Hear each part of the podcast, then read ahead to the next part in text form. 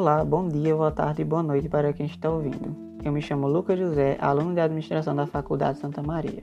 Bom, hoje vou abordar um tema bem legal: juros compostos. Pode até parecer meio chato falar a respeito desse assunto, mas o poder que esse camarada possui no mercado é inegável.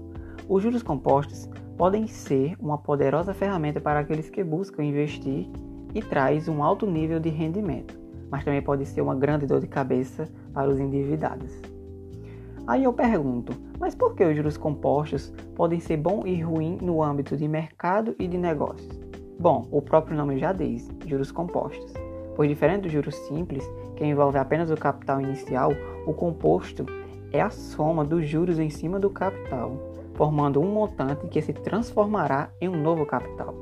Ou seja, um exemplo, se eu investi um valor de mil reais e esse valor me rendeu cem reais, Logo, esses 100 reais será somado com os mil reais.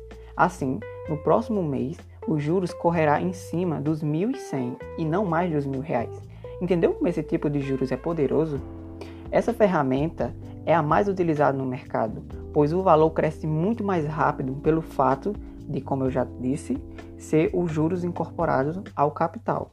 Só para vocês terem uma noção, os juros compostos são utilizados em todas as aplicações financeiras, de poupança a CDB, de LCI a Bolsa de Valores, fundos de investimento a Tesouro Direto, tudo rende a juros compostos, além dos bancos e outras instituições financeiras que lucram horrores com esses tipos de juros.